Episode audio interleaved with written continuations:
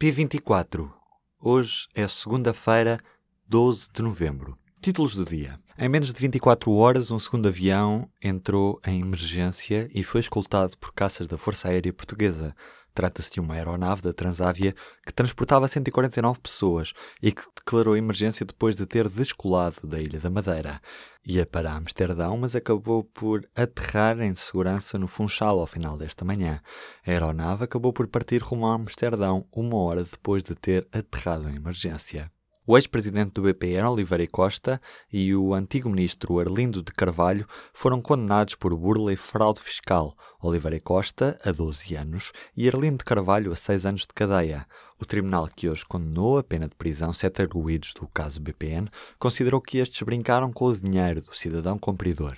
O Ministério Público pediu também hoje que fossem a julgamento os três ex-seguranças da discoteca Urban Beach, acusados de tentativa de homicídio de dois homens, em causa agressões à porta da discoteca de Lisboa em novembro do ano passado. Já Bruno Carvalho é suspeito de ter cometido 56 crimes, entre eles um de terrorismo. O Mais Futebol e a TVI tiveram acesso ao mandado de detenção do ex-presidente do Sporting, que foi na noite deste domingo detido e que deverá ser sujeito a julgamento na manhã desta terça-feira. Apesar de se ter dito contra touradas, António Costa distinguiu há uns anos um forcado por sensibilidade e valentia próprios da arte taurina. Uma deliberação da Câmara Municipal de Lisboa, subscrita pelo então Presidente António Costa, justifica a atribuição da medalha ao forcado pelo seu papel naquilo que é descrito como arte e cultura taurina. O gabinete do Primeiro-Ministro rejeitou acusações de contradição. Diz que o Primeiro-Ministro agiu de forma institucional.